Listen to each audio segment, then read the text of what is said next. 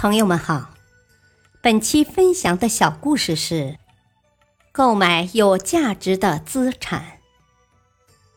从前有一个非常善于理财的人，人们都尊称他为七公。一天，七公在城郊游玩，见到一座大宅院，房屋严整，宅院周围也装扮得十分漂亮。七公一打听。原来这是一个财主的外宅，他来到宅院后花园墙外，见墙外是一个水塘，塘水清澈，直通小河，有水进有水出，但因无人管理，显得有点凌乱肮脏。七公非常聪明，他看到这个情景之后，敏锐地感觉到生财的机会来了。七公找到水塘主人，向他购买这块水塘。水塘的主人觉得，反正那也是一块不中用的闲地，留着对自己也没有用。现在有人主动买，不赶快卖给他，还等什么？于是就以很低的价钱将水塘卖给了七公。买了水塘后，七公又向朋友们借了些钱，请人清理水塘。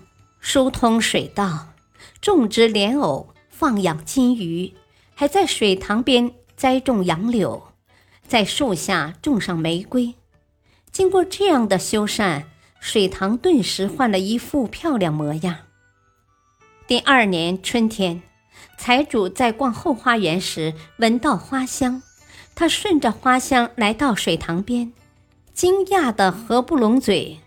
他不知道这块水塘什么时候变得如此漂亮了。要是跟自己的房子连在一起，那简直是绝配。于是他托人向七公问价，决定买下这块水塘。七公知道鱼儿上钩了，并没有立即答应，而是总找借口推脱。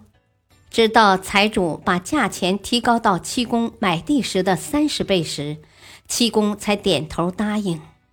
经过一块小水塘，七公从财主那里获得了丰厚的回报。大道理：手里的钱应该用在购买可以升值的资产上，这样自己的财富才会越积越多。